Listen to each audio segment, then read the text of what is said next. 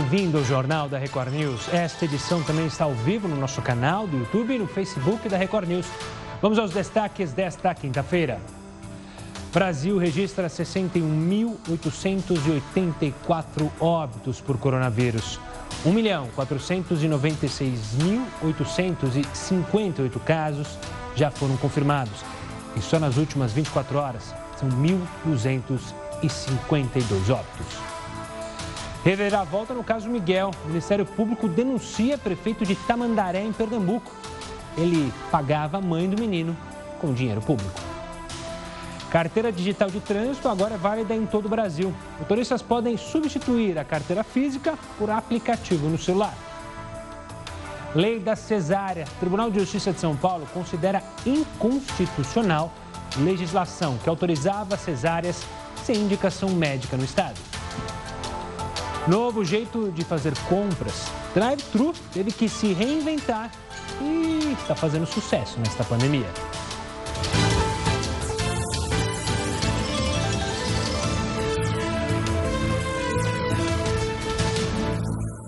E o Rio de Janeiro avançou na reabertura da economia. Nesta quinta-feira, academias de ginástica voltaram a funcionar e foram liberadas atividades na areia das praias. Nos restaurantes, os clientes puderam ser servidos nas mesas com novas regras de higiene e distanciamento social. Tava todo mundo com saudade. As portas reabriram, mas cheias de regras de segurança. Os funcionários usam máscaras especiais, tudo milimetricamente planejado. O setor de bares e restaurantes foi um dos que mais sofreram com a pandemia. Cerca de 27 mil pessoas foram demitidas. A gente sabe que vai ser difícil. Vamos começar lá de baixo, mas com fé em Deus a gente vai conseguir. Para respeitar o distanciamento, esse restaurante, que pode receber até 160 pessoas, só vai trabalhar com metade da capacidade.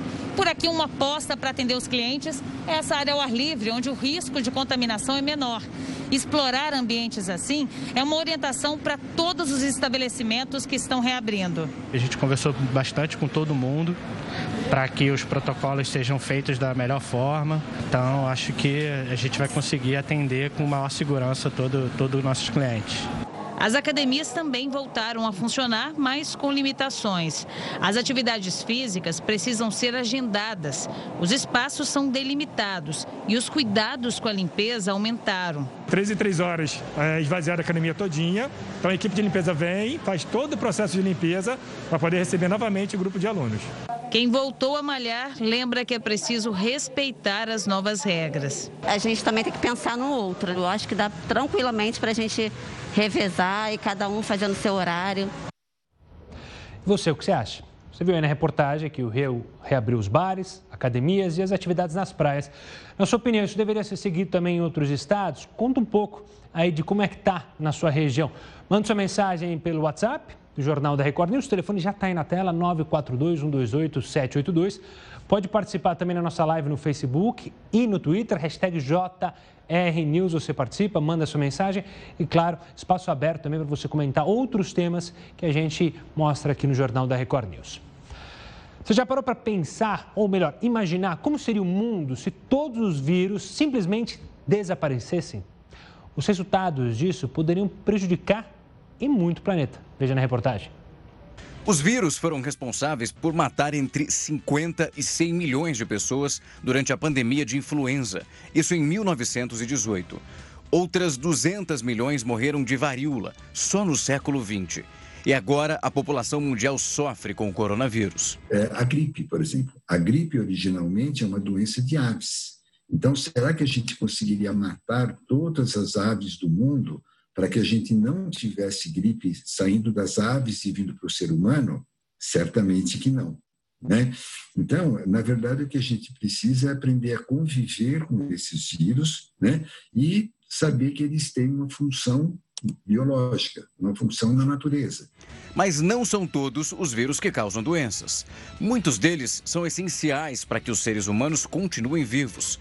Alguns mantêm ecossistemas funcionando e outros são responsáveis por preservar a saúde das plantas, fungos e os insetos. Os vírus realmente têm um papel na, na natureza, até a diversidade de borboletas, é, as cores, por exemplo, das orquídeas, em grande parte são devidas a, a infecções, vamos dizer assim, por é, vírus.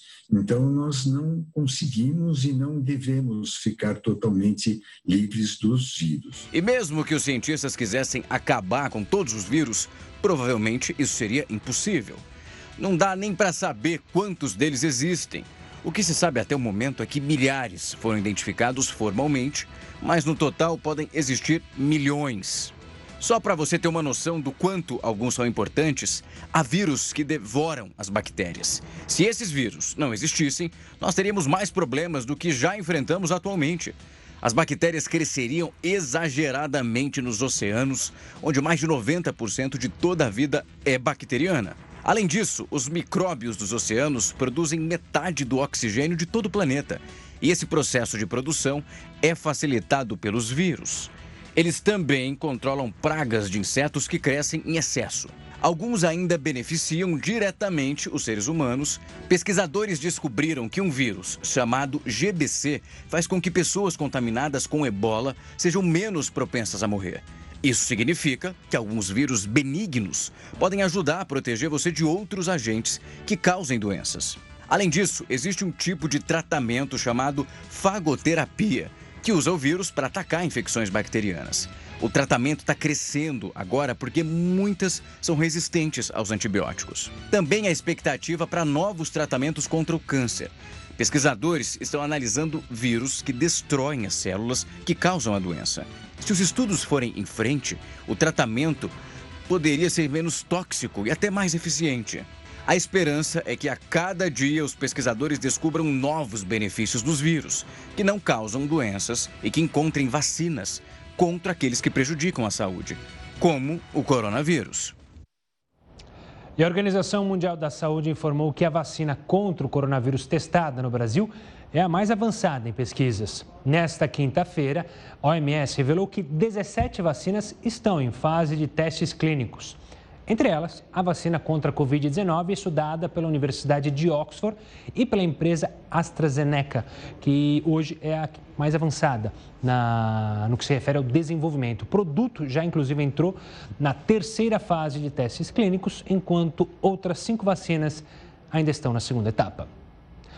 E ainda falando sobre coronavírus, pesquisadores descobriram partículas do coronavírus em amostras de esgoto de Florianópolis de novembro do ano passado. Se a descoberta for confirmada, será o primeiro relato de presença do coronavírus nas Américas. Na China, pesquisadores encontraram traços do coronavírus em amostras do esgoto de Wuhan em outubro e na Itália de dezembro do ano passado. O estudo em Florianópolis foi feito por pesquisadores da Universidade Federal de Santa Catarina em conjunto com cientistas espanhóis. Especialistas acreditam que pessoas infectadas possam ter apresentado sintomas que, na época, foram atribuídos a outras doenças respiratórias que então eram conhecidas. Agora a gente conversa com Heroto Barbeiro sobre as eleições municipais. Heroto, esse ano nós teremos voto impresso e antes de mais nada, uma boa noite. Olá, Gustavo. Olha, não vai ter voto impresso. Não vai ter voto impresso apesar de que há uma decisão do Congresso Nacional dizendo que haveria voto impresso. Por que razão? Porque algumas pessoas duvidam de que a urna eletrônica possa ser inviolável. Mas o Supremo Tribunal Federal entendeu o seguinte: se você imprimir o voto, você perde uma das características fundamentais do voto, que é o voto secreto. Porque você imprime e aí alguém pode ver, pode olhar, pode saber em quem você votou. Portanto, nós não vamos ter voto impresso, pelo menos por enquanto. Aliás, o ministro Barroso, que agora é presidente do Tribunal Superior Eleitoral, disse o seguinte: que tem mais ou menos umas 5 mil urnas eletrônicas no Brasil. Para botar uma impressora em cada uma, teria que mudar essa urna que a gente está mostrando aí e mais uma impressora. Gustavo, sabe quanto é que isso custaria para o nosso bolso? A módica quantia de 11 perdão, de 2 bilhões e meio de reais, 2,5 bi. além daqueles 11 bi, que é quanto a gente gasta com a justiça eleitoral. Nós gastamos com a justiça eleitoral desse país, é do nosso bolso, 11 bilhões de reais por ano, essa aí, ó. E aí a gente ia gastar mais 2 bi e meio que não tem. E o próprio ministro chegou à seguinte conclusão, dizendo, olha, esse negócio de querer votar eh, e, e voltar para voto de papel seria a mesma coisa do que voltar para o videocassete. Ô Gustavo, você lembra o que era um videocassete? Ah, obrigado por essa pergunta, porque fica parecendo que você acha que eu sou novinho. Oh, como eu lembro, quando eu tinha que ir na locadora e fazer. E tinha que entregar o videocassete rebobinado, né? A fita cassete rebobinada, senão levava multa. Aí você ia na locadora, você lembra disso? Não, pegava um videocassete e tal, tinha um de quatro cabeças, duas. Pois é, você imagina o seguinte: hoje você entra na TV da sua casa, na IPTV, vê tudo quanto é filme que você quer, é não é? E ele usou essa, essa, essa, figura, essa figura curiosa. Você olha, voltar para voto escrito é a mesma coisa do que voltar para videocassete. Então não, não vamos ter, não, porque a urna ela é segura e certamente a gente vai ter oportunidade ao longo do tempo, ao longo desse ano, de conversar várias vezes para dar informações para as eleições municipais, para as pessoas escolherem o melhor candidato a prefeito e o melhor candidato a vereador. Valeu, Heraldo. Daqui a pouco você volta aqui no JR News. É, vamos falar do caso Miguel, porque o prefeito de Tamandaré, em Pernambuco, pode perder o mandato.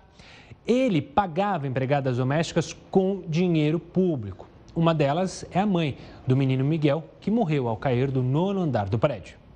O Ministério Público de Pernambuco apontou o crime de improbidade administrativa supostamente cometido pelo prefeito de Tamandaré, Sérgio Hacker. A denúncia veio à tona depois da morte do menino Miguel, de 5 anos, que caiu do nono andar do prédio de luxo onde mora o prefeito, no Recife. Miguel era filho da empregada doméstica do prefeito e foi deixado sozinho no elevador pela primeira-dama, Sari Corte Real, indiciada por abandono de incapaz que resultou em morte. Depois do caso, a investigação mostrou que Mirtes Renata Santana de Souza, a mãe do garoto, era contratada como gerente de divisão da prefeitura. Recebia um salário de R$ 1.015. A mãe dela, Marta Maria Santana Alves, estava lotada na Secretaria de Educação do município. Recebia R$ 1.327. Além das duas, uma outra funcionária, que ganhava R$ 1.186 dos cofres públicos, trabalhava na casa de praia do gestor. O relatório da promotoria identificou que de 2017 para cá, a prefeitura gastou mais de 193 mil reais com duas das funcionárias e a Secretaria de Educação utilizou mais de 72 mil reais do Fundo da Educação Básica para pagar a outra. A Prefeitura de Tamandaré informou à promotoria que o prefeito Sérgio Hacker devolveu o dinheiro gasto aos cofres públicos. Por isso, não teria havido prejuízos. Mesmo assim, o Ministério Público pediu o bloqueio de bens do prefeito, no valor que passa de meio milhão de reais. Para a secretária de Educação do município, também houve bloqueio de bens, de mais de 145 mil reais. O Ministério Público pede a punição dos gestores com penalidades previstas na Lei de Improbidade Administrativa, que incluem pagamento de multa, perda do cargo ou função pública e até suspensão temporária dos direitos políticos. Embora ele não tenha recebido diretamente o dinheiro, ele naturalmente enriqueceu-se ilicitamente, pois obteve uma evidente vantagem patrimonial dessa prática. O prefeito Sérgio Hacker afirma que não há qualquer pedido de cassação ou de afastamento do cargo, que ainda não foi comunicado sobre a ação judicial, mas que vai se defender das acusações e recorrer da decisão. Já a secretária de Educação de Tamandaré disse que vai provar na justiça que não cometeu irregularidades e que vai recorrer da decisão de indisponibilidade dos bens. E olha, o cenário ainda é de destruição, dois dias depois do ciclone Bomba passar devastando a região sul do país. Santa Catarina decretou nesta quinta-feira estado de calamidade pública. No Rio Grande do Sul, equipes do Corpo de Bombeiros e Defesa Civil distribuem lonas aos moradores que tiveram as casas destelhadas pelos fortes ventos. Quase 120 mil residências continuam sem energia elétrica. A maior parte dos municípios atingidos pelo ciclone é de Santa Catarina. Em Florianópolis, algumas árvores ainda não foram retiradas das ruas. Quando a gente viu, o vento já estava chegando, a gente só deu tempo de deixar tudo no chão e sair correndo. Até agora eu ainda tô Estou em pânico, parece assim que não ia passar. A Defesa Civil decretou o estado de calamidade pública no estado. A prefeitura de governador Celso Ramos contabiliza um prejuízo milionário. Eu acho que ultrapassa a casa dos 100 milhões de reais os estragos, é, botando aí 3 mil unidades a serem reconstruídas. Após a passagem do ciclone bomba, que atingiu ao menos 214 cidades nos três estados do sul do país, a atenção agora é no mar agitado. O fenômeno meteorológico se deslocou para o oceano. Aqui na praia de Tramandaí, a faixa de areia praticamente desapareceu. A ressaca é tão forte que parte do calçadão foi destruído. Nós temos aí ondas aqui da, da, da Preamar em torno de 3 metros de altura. Já estamos aí fechando 24 horas de ressaca, mas precisamos que a ressaca dê trégua e a gente calcula aí mais um dia ou dois ainda para iniciar os trabalhos de recuperação. As embarcações devem evitar ir ao mar. Ao todo, 10 pessoas morreram e duas estão desaparecidas. Em Peruíbe, no litoral de São Paulo, as fortes ondas também avançaram sobre a orla.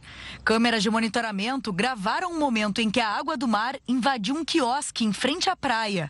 Prefeitura e Defesa Civil trabalham para resgatar nove embarcações que afundaram após a passagem do ciclone. E o Tribunal de Justiça de São Paulo considerou inconstitucional a lei que autorizava cesáreas sem indicação médica no estado. Por unanimidade, os membros do órgão especial do TJ entenderam que a lei estadual estava impedindo uma esfera que é de competência da União. A lei da cesárea é de autoria da deputada estadual Janaína Pascoal e foi sancionada pelo governador João Dória em agosto de 2019. Na época da votação, o projeto gerou grande polêmica e enfrentou resistência entre entidades médicas e sanitárias. A autora do projeto alega que ele daria às mulheres mais autonomia e diminuiria a mortalidade de mães e bebês. De acordo com a deputada, a vontade das mães de terem filhos por cesárea já é respeitada na rede privada. Assim, a comprovação da lei seria apenas para estabelecer o mesmo direito para quem é atendido em hospitais públicos. Para os críticos, não há confirmação de que o maior acesso às cesáreas diminuiria a mortalidade materna ou dos bebês.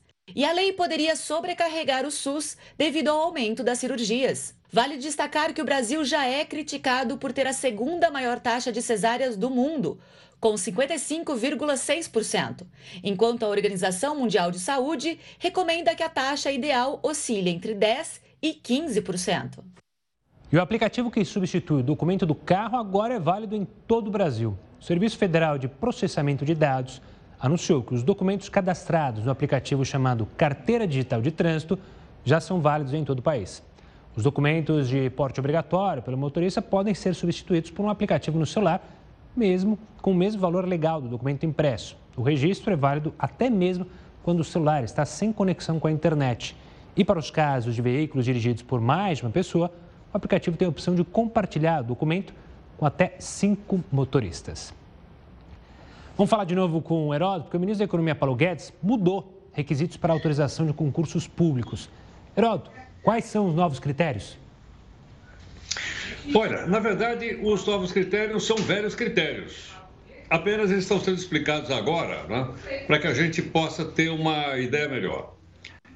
Vamos falar só da proposta do governo federal, não estadual e não municipal. É o seguinte: bom, o que precisa para fazer um concurso público? Primeiro, precisa ser vaga. É não é? Precisa ter vaga, precisa fazer o concurso. Segundo, o contratante, no caso do governo federal, tem que ter grana. Se ele não tiver grana, ele não pode contratar. Agora você diz, bom, mas quanto é essa grana? Essa grana é o seguinte: o, a pessoa entrou, ela tem direito a receber um salário, porque ela é funcionária pública. Tá certo? Bom, então é, termina aí? Não, não termina aí. Por que não? Veja, para ficar mais claro, é só uma explicação, não tem nenhuma opinião aqui.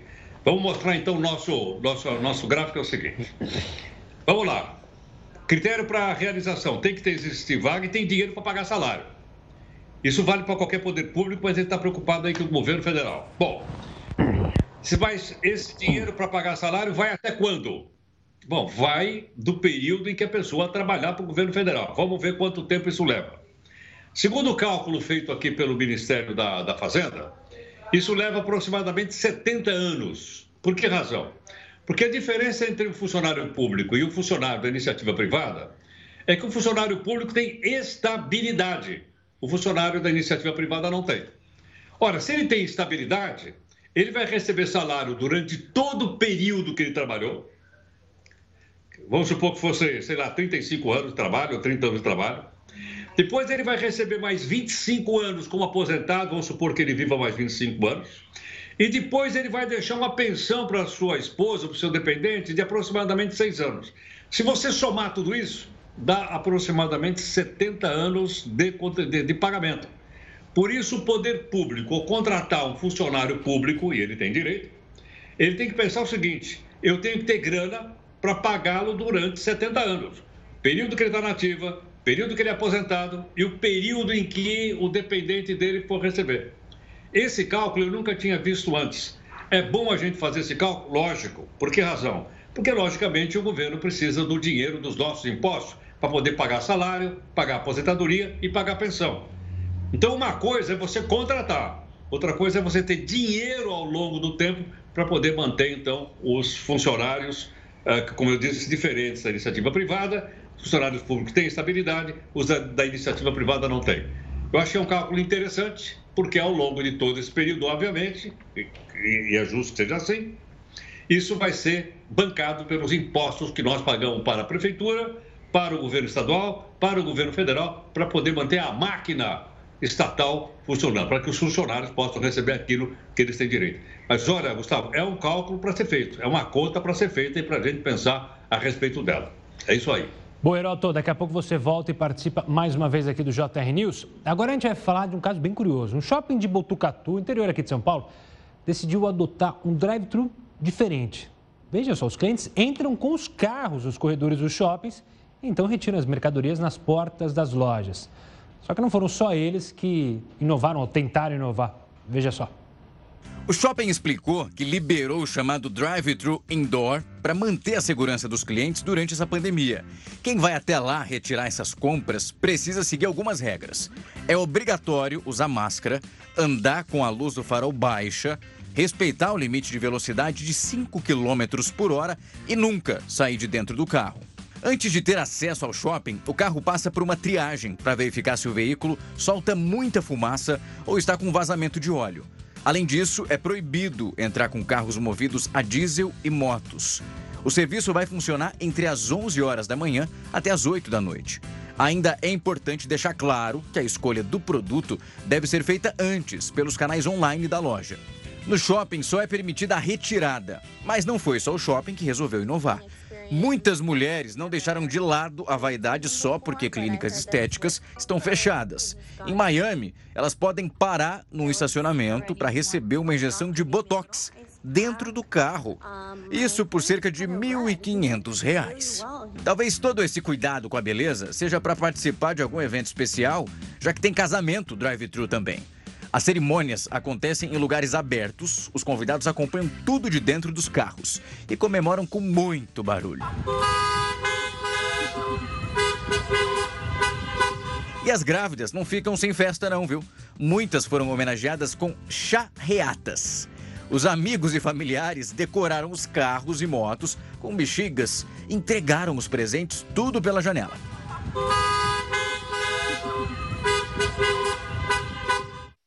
Olha, sinceramente, tem algumas medidas aí que eu não sei se eu dou risada ou se eu choro. Bom, vamos falar do Supremo, que liberou a caça de animais nocivos se o caçador tiver uma licença para isso ou se a caça for para fins científicos. Você vai entender melhor os detalhes dessa decisão no próximo bloco. Agora eu espero a nossa primeira live nas nossas redes sociais. Estamos de volta para falar da Pan-Amazônia, região da floresta amazônica que abrange nove países e perdeu o equivalente a cinco estados brasileiros ou a todo o território do Chile de floresta entre 1985 e 2018. A análise foi, feito, foi feita pela MAP Biomas Amazônia e mostra que em 2018 havia 10% a menos de floresta nesta região do que em 1985. O Brasil concentra a maior parte do bioma, ou seja, mais de 60%, e foi o país que mais perdeu cobertura florestal neste período. E olha, o Supremo Tribunal Federal liberou a caça de animais nocivos mediante licença para fins científicos aqui em São Paulo. Quem está aqui para comentar essa decisão com a gente é o Alessandro Azoni, especialista em direito ambiental. Alessandro, obrigado pela participação aqui conosco mais uma vez.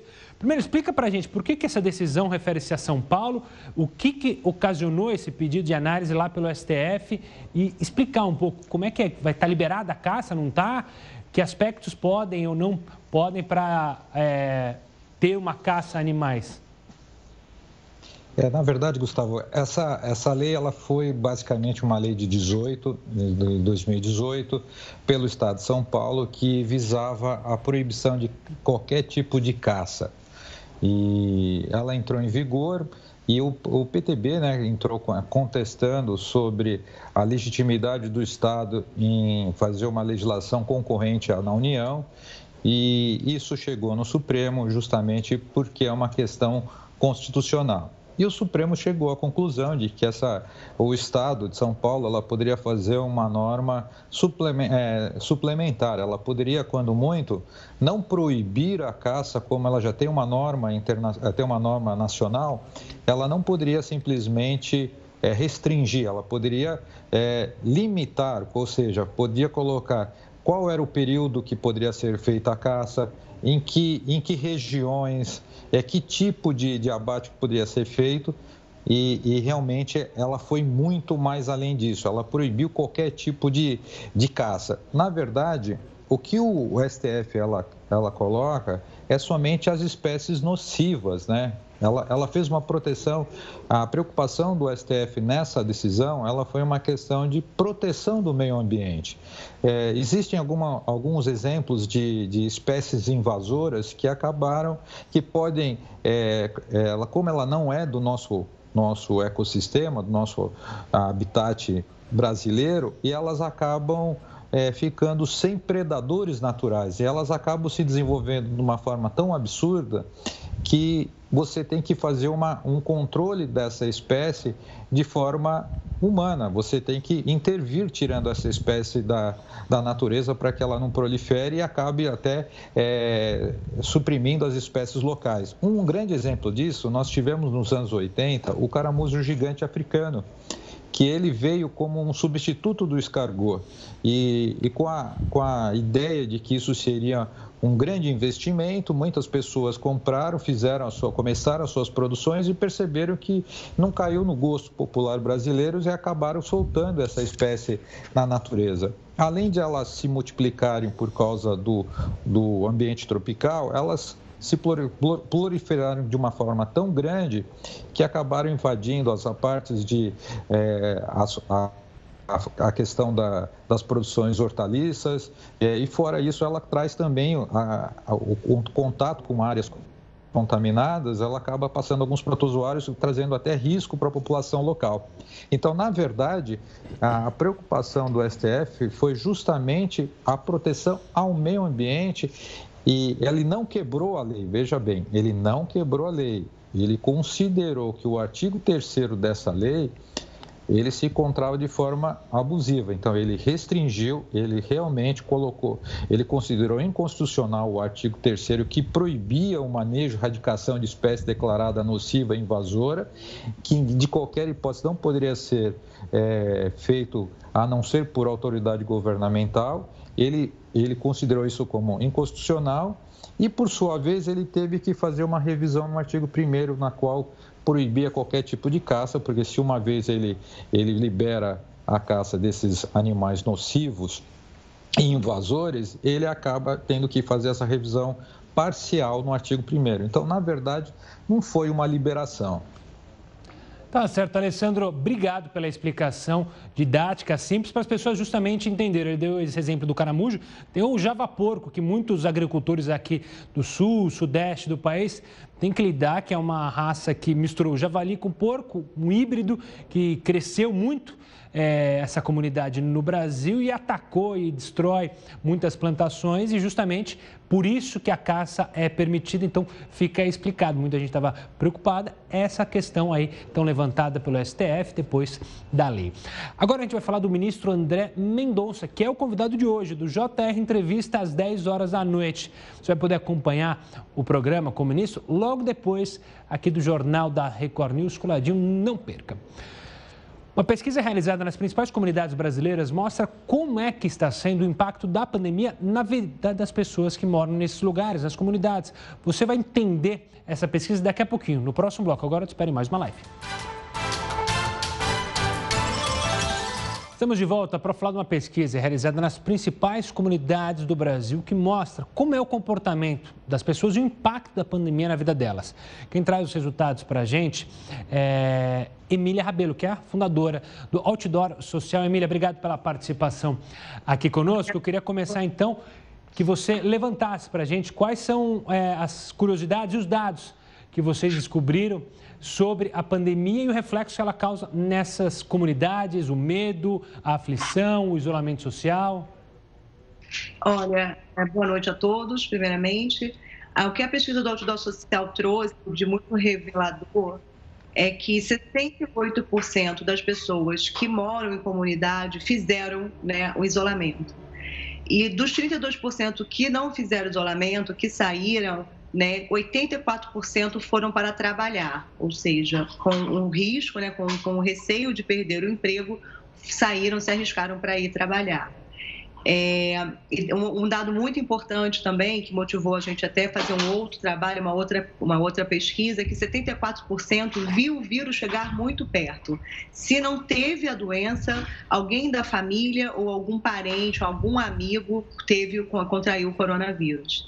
Então, isso quer dizer que a pandemia chegou né, em larga escala, infelizmente, nas comunidades e que as pessoas estão conscientes dessa doença. Eu acho que o mais importante também é saber, é desmistificar a ideia de que ah, tá, tá no samba, tá no baile funk, não se importa com isso, ou tá com a desinformação.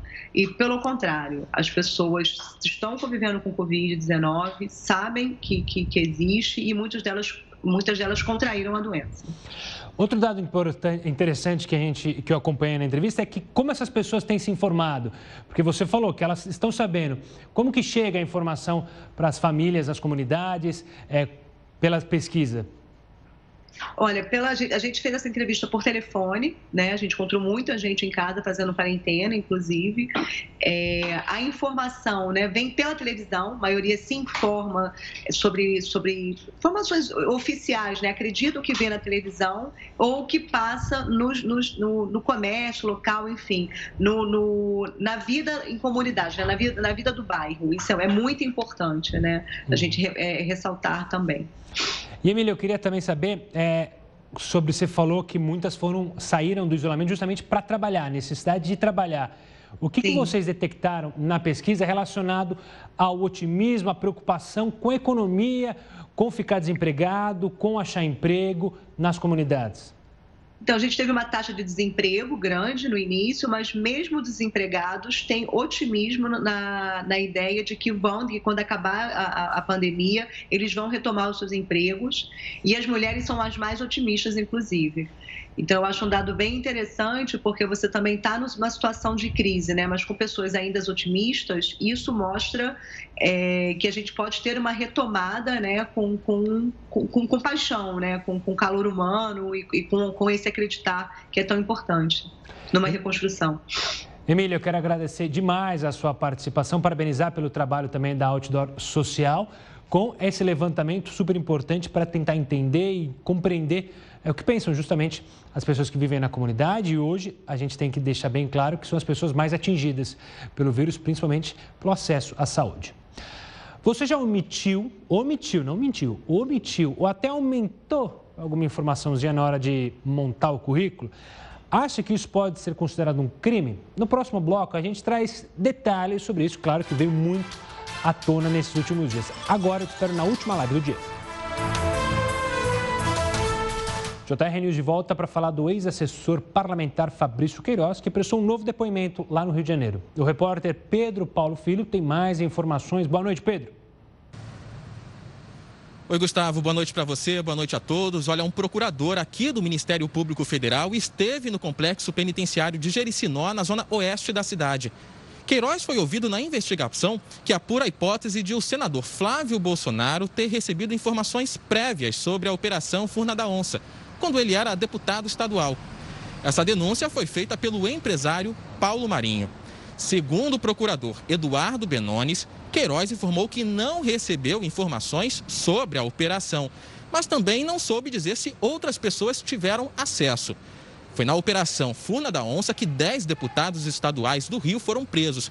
E foi essa operação que deu origem às investigações sobre movimentações financeiras na Assembleia Legislativa do Rio. Movimentações essas suspeitas. E esse foi o segundo depoimento de Fabrício Queiroz no caso. No começo da semana, Queiroz já tinha sido ouvido pela Polícia Federal. Gustavo. Obrigado pelas informações. Agora a gente te pergunta aí, você já omitiu, até aumentou um pouquinho ali, dá uma exageradinha na hora de informar é, o seu currículo, na hora de montar? Vou chamar o Heródoto para saber se isso é crime, mau caratismo, não é crime, é crime. O que, o que, que é, Heródoto? Dá para considerar como crime? Depende. Depende. Se você for no concurso público e mentir lá no teu currículo para você poder passar no concurso público ou numa tese da universidade, qualquer coisa, é crime sim. É falsidade ideológica. Aliás, eu estava olhando aqui o artigo, nem sabia. É o 299 do Código Penal, dá até cinco anos de cadeia. Agora, tem o outra, outra, a outra, assim, outro currículo, que não tem maiores consequências, esse é de ordem moral. Nós temos aí, recentemente, o cidadão que foi indicado aí para ser ministro da Educação, lembra dele ou não? E ele teria mentido, ou mentiu no seu currículo, Decatelli. Né? E por esse motivo, então, acabou nem assumindo.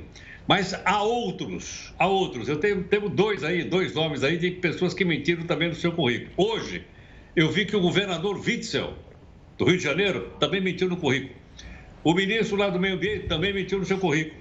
A ex-presidente Dilma também mentiu no currículo. Ora, isso não é crime, mas é uma questão de ordem moral. Agora, é uma, é uma certa, é um certo problema. Gustavo, se você chegar numa empresa como essa aí que a gente está mostrando, pedir emprego, o que, que eu faço lá? Eu levo meu currículo. E eles vão checar. Se porventura eu mentir no currículo, o que acontece? Eu não vou ganhar um emprego, além de ficar desmoralizado. Então, uma coisa é eu cometer um crime, falsidade ideológica. Não é? que é o crime capturado no Código Penal. E outro é uma questão de ordem moral. Agora, pega mal, né, Gustavo? De você dizer que você é doutor em economia, doutor não sei da onde, pós não sei do que, do sei do que, do sei do que. Isso tudo só existir no seu currículo, você vai lá conferir na universidade, não tem nada disso lá. Então, eu acho que é importante. Outra coisa, não vou perder o emprego para mentir no currículo. É ou não é? Sim. O currículo tem que ser exatamente aquilo que a gente fez. Eu acho que fica aí como exemplo, viu, Gustavo? Vamos ver se a gente aprende com as experiências. Pois é, Heroto, obrigado pela participação. E é aquela coisa, né? Mentira tem perna curta, uma hora acabam descobrindo de uma maneira ou de outra, ainda mais quando relaciona currículo e também cargos públicos, que aí a investigação é muito mais apertada. Começou nesta quinta-feira o recesso do judiciário. É, pois é. Até o dia 31 de julho ficam suspensos os prazos processuais e a realização de audiências e sessões de julgamento. No Supremo Tribunal Federal, o presidente Dias Toffoli vai ficar responsável pelas decisões urgentes durante esse período. Um projeto de lei protocolado na Câmara proíbe a demissão, a rescisão antecipada ou até mesmo a suspensão de contrato de trabalho de professores e outros profissionais da educação, de educação da rede pública. Se aprovada, a proibição vai se estender por no mínimo seis meses após o fim da pandemia. A medida vai valer mesmo que haja redução de atividades contratadas e também vai incluir os trabalhadores temporários. O texto prevê a manutenção do salário e autoriza o trabalho remoto para funcionários que pertencem aos grupos de risco. Olha só, um estudo canadense questionou a eficiência dos testes rápidos para detectar o coronavírus. Pois é. A pesquisa avaliou 40 estudos preliminares sobre diagnósticos da Covid-19 e apontou que há poucas evidências que justifiquem a aplicação destes testes em postos de atendimento. Os cientistas identificaram inconsistências nas produções e, segundo eles, há pesquisas controversas e com baixo nível de amostragem. É bom lembrar que quem faz esses testes está ganhando muito dinheiro, porque os estados, os países estão indo atrás desses testes. Né? O Jornal da Record News fica por aqui. Acompanhe agora mais uma edição do Jornal da Record e, na sequência, o JR Entrevista. Tenha uma ótima noite. Tchau, tchau.